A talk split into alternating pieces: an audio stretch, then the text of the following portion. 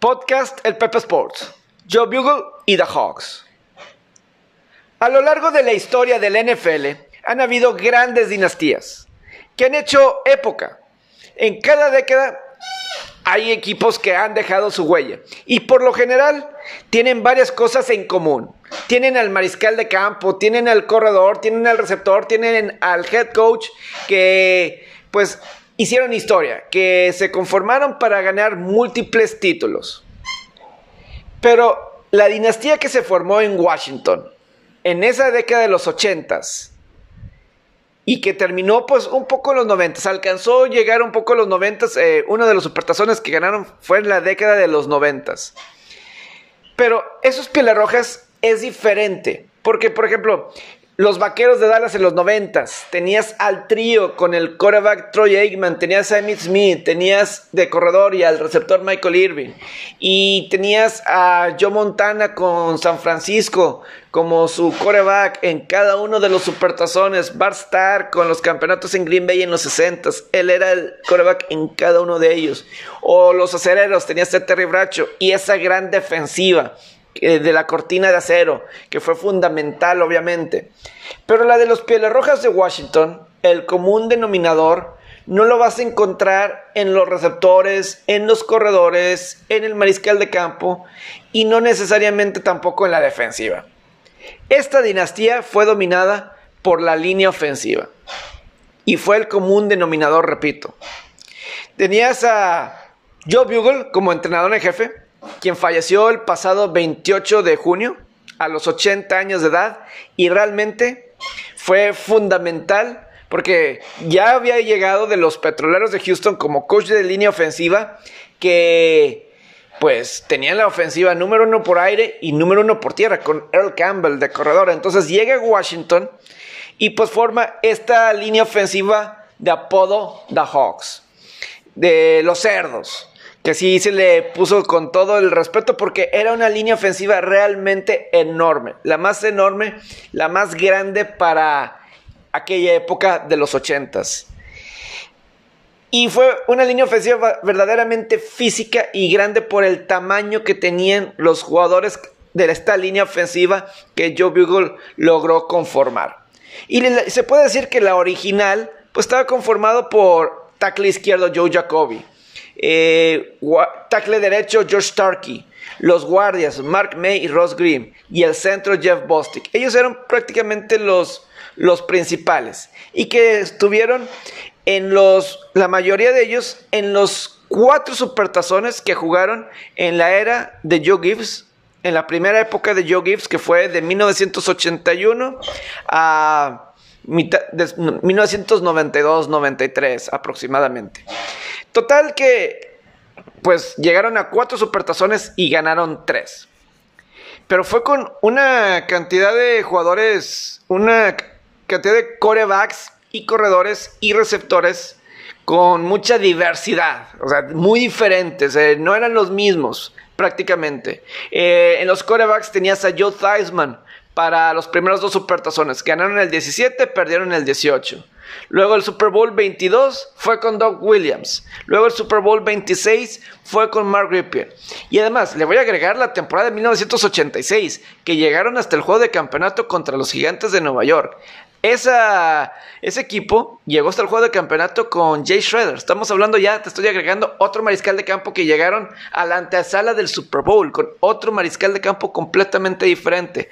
Pero esta línea ofensiva era lo que mantenía al equipo. Tenías también a los corredores. Estaba John Riggs en un inicio, luego ya te ibas con otros corredores que también estaban ahí con ellos, desde un Ernest Biner, eh, incluso a lo mejor te vas con el Super Bowl 22. Timmy Smith tuvo más de 200 yardas. Timmy Smith que pues Nadie lo va a recordar porque fue el único, el único, lo único que hizo realmente Timmy Smith durante su carrera. Fue un One Hit Wonder, fue One Game Wonder. El caso de Timmy Smith en ese Super Bowl 22. Pero esa línea ofensiva eh, fue la constante con todos estos jugadores. Eh, esta línea ofensiva que ya conforme fue pasando el tiempo, pues se fueron agregando a esta lista, ¿no? Pero fue increíble el que con esta línea ofensiva que tuvieron tantos, tantos, tantos logros. Y fue desde el mero principio. Digo, en el 81, en el primer año de Joe Gibbs, empezaron con marca de 0 y 5. Terminaron esa temporada de 8 y 8. Y luego ya en la temporada del 82, que fue año de, de huelga, solamente fueron 9 partidos de temporada regular, pues Washington llega al Super Bowl y lo gana.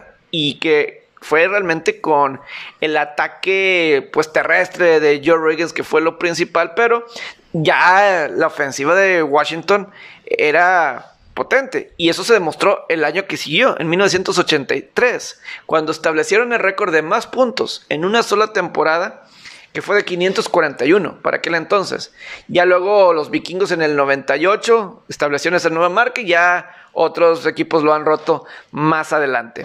Fue realmente impresionante eh, cómo eso, lo que están haciendo los pelarrojos para aquella época, porque pues lograban tener diferentes... Eh, variantes, innovaciones con el mismo Joe Gibbs que pues tenían una jugada característica que era la counter trade, ¿no? Donde ya sea para el lado izquierdo, el lado derecho, el guardia y el tackle salían en trampa y aprovechaban para hacer los excelentes bloqueos y Riggins o quien fuera el corredor nada más seguía esa línea ofensiva iban a tener éxito y así lo tuvieron y, le daban tiempo a Theismann o quien fuera el que estuviera de mariscal de campo.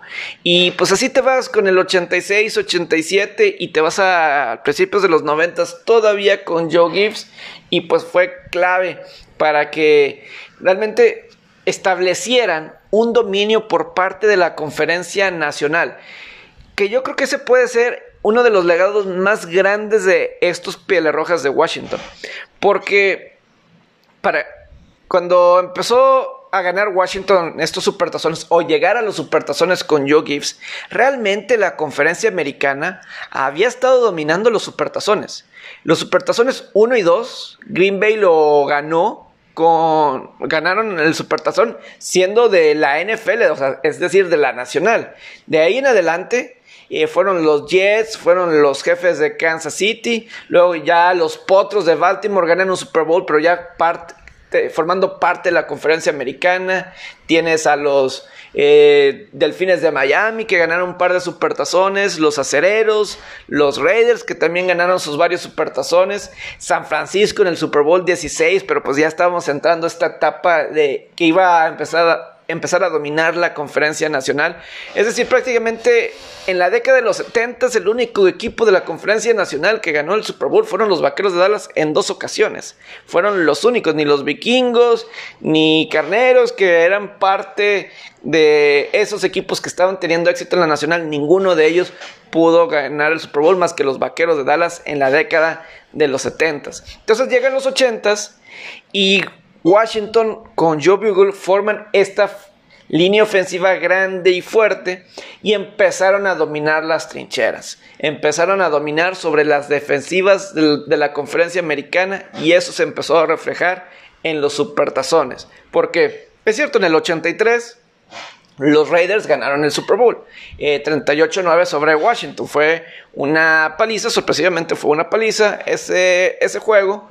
Pero eh, ahí se estaba viendo cómo los Pieles Rojas eh, ya estaban estableciendo dominio con esa línea ofensiva. Y eso fue un parámetro para el resto de, la conferencia, porque pues los 49 también eh, llegaron a tener temporadas donde ellos fueron los número uno de la liga corriendo con Roger Craig, tenían una muy buena línea ofensiva también que fue fundamental y, luego los gigantes de Nueva York, el poder a, la ofensiva, corriendo, ya sea con John Morris, Otis Anderson, otros jugadores que tenían los gigantes de Nueva York. Y eso lo refleja, y eso se queda claro porque hay un reportaje en YouTube, que incluso también en... Eh, que NFL Films hace ya años, años, cuando le hicieron reportaje a Joe Gibbs, el entrenador en jefe, y entrevistan a Will McDonough, quien fue, era el reportero de, de NBC cuando tenían los derechos, eh, los 80s, 90s, eh, él era el reportero en aquel entonces de NBC cuando ellos tenían las transmisiones de los domingos en la tarde, no como ahora que es el domingo por la noche. Total que él dice que, que Bill Parcells cuando estaba con los gigantes, él sabía que para competir tenía que construir una línea ofensiva grande y fuerte para poder competir con los Pieles Rojas de Washington. De lo contrario, no iban a poder salir de la división y no iban a poder hacer cosas importantes. Entonces, quedaron su línea ofensiva, empezaron a dominar las trincheras. Claro que Gigantes también tenía una gran defensiva, pero pues fue esas trincheras con las que pudieron controlar a las defensivas, a los equipos contrarios de la conferencia americana y por eso Gigantes pudo ganar sus supertazones, por eso Washington pudo ganar sus supertazones, San Francisco pudo ganar sus supertazones eh, y ya más adelante incluso los Vaqueros de Dallas con Jimmy Johnson. La línea ofensiva que crearon también era enorme. Esa línea ofensiva con Nate Newton, con Eric Williams, eh, Mark Stepnowski, esa línea ofensiva era fenomenal y por eso eh, pudieron dominar a los Bills de Buffalo en un par de, par de supertazones. Ya una vez que llegaban a la conferencia eh, americana para enfrentarlos en el Super Bowl, ganaban estos equipos más fuertes, más físicos que los que estaban en la conferencia americana. Y así estuvo de, si vamos a hacer eh, un poco de matemáticas, del Super Bowl de, de, la temporada del 84, que fue el 19, al de la temporada del 97, que fue el Super Bowl 32, pues fueron 13 años, 13 años de, dominio eh, por parte de la Conferencia Nacional y todo inició con estas líneas ofensivas que estaban dominando y la imagen más grande pues es de estos Pieles Rojas de Washington que, repito, fue el común denominador de los eh, estos equipos del Super Bowl, donde pues repito, eran corebacks diferentes, corredores diferentes, receptores a lo mejor, pues Art Monk, Art Monk para mí sí está por encima, es el, probablemente fue el jugador estrella que así estuvo eh, a lo largo, durante toda, toda esta época eh, común de jugadores así de corredores, corebacks, receptores fue el que se mantuvo y pues realmente fue el verdadero estrella, jugador de Salón de la Fama. Pero eh, obviamente el staff de coach fue importante con Joe Bugle y el caso de Joe Gibbs de entrenador en jefe, muy innovador, eh, granmente ofensiva, eh, muy inteligente Joe Gibbs que hasta en la NASCAR es, ha sido campeón en múltiples ocasiones ya como dueño ¿no? de un equipo, de una escudería en la NASCAR.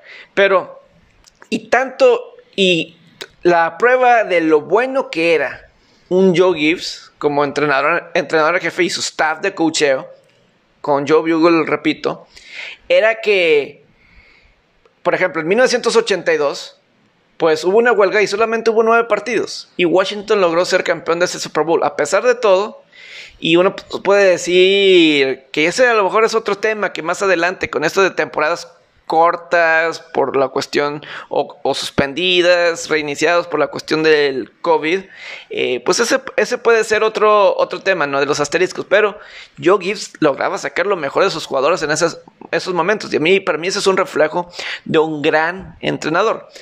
Total, son que apenas en el 82 y en el 87 fue un año de huelga otra vez, donde pues solamente hubo 15 partidos de temporada regular y 3 de esos 15 partidos de temporada regular fueron con jugadores de reemplazo, con jugadores esquiroles que estaban reemplazando a los jugadores verdaderos mientras que ellos estaban en huelga. Y Washington ganó los 3 partidos de cuando estaba en huelga. Es decir, el staff de coaches de, de Washington pudieron crear un equipo y conformarlos y mantenerlos unidos para ganar sus tres partidos que fueron contra los equipos de su división, que fueron los Cardenales de San Luis en aquella época, todavía, creo que fue el último año de los Cardenales en San Luis, luego fueron los Gigantes de Nueva York y terminaron contra los Vaqueros de Dallas, pero ganaron los tres partidos.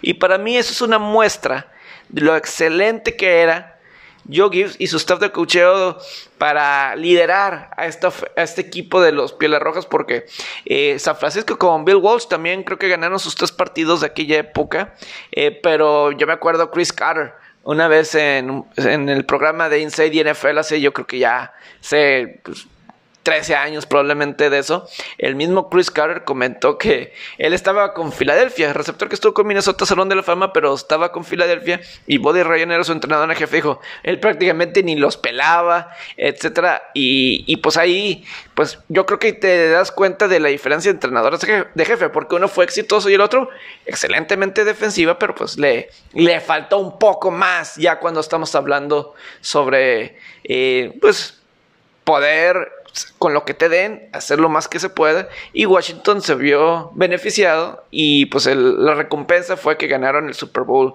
22, ¿no? Entonces eran todas estas innovaciones que y gran manejo de personal, ¿no? Y pues el mismo Joe Bugle, ¿no? Que a lo mejor como entrenador en jefe no fue de lo más exitoso. Eh, estuvo de 1990 a 1993 con los Cardenales de Phoenix. Eh, tenía eran Cardenales de Phoenix hasta todavía ese era el nombre era el nombre oficial en aquel entonces, ¿no? Y luego tuvo otra temporada de head coach con los Raiders en 1997 y ya después en el segundo periodo de Joe Gibbs como head coach que fue pues del 2004 al 2007 eh, estuvo de head, de coach de línea ofensiva otra vez Joe Bugle de Washington y Clinton Portis tuvo muy buenas temporadas como corredor, ¿no? Eh, entonces, esta es la historia muy peculiar, ¿no? De cómo los Pieles Rojas y cómo... Eh, realmente es singular porque si ves todas las dinastías de las diferentes épocas de que han ganado múltiples supertazones en alguna década o situaciones en un espacio así similar, vas a encontrar que era el mismo coreback. Eh, vas a encontrar que corredores, receptores por lo general son muy similares. Es decir, los cuatro supertazones de Pittsburgh, el corredor era Franco Harris. Me explico. Situaciones de, ese, estilo, ¿no? El de los tres supertazones de Dallas era Emmitt Smith, ¿no? Entonces, eso era lo interesante, lo genial de esta dinastía de los Pieles Rojas de Washington, que The Hawks, eh, los cerdos, como decían, que era Digo, era un equipo que tenía muchas personalidades. Los receptores, al principio de esta época de los pelarrojas, les decían los pitufos, porque por lo general eran receptores eh, no muy altos, ¿no? Entonces por eso les decían eh, los pitufos. Total que los Pieles realmente una época sensacional. The Hawks fue el común denominador y con esto que, con el fallecimiento de Joe Bugle, nos hace recordar esta gran época, esta gran línea ofensiva de que es suyo. Los campeonatos, ellos los mantuvieron, ellos los lideraron a quien fuera que estuviera atrás de ellos, quien estuviera, los iba a llevar hasta el Super Bowl. Si es que The Hawks y los Pieles Rojas tienen su legado en la historia de la NFL.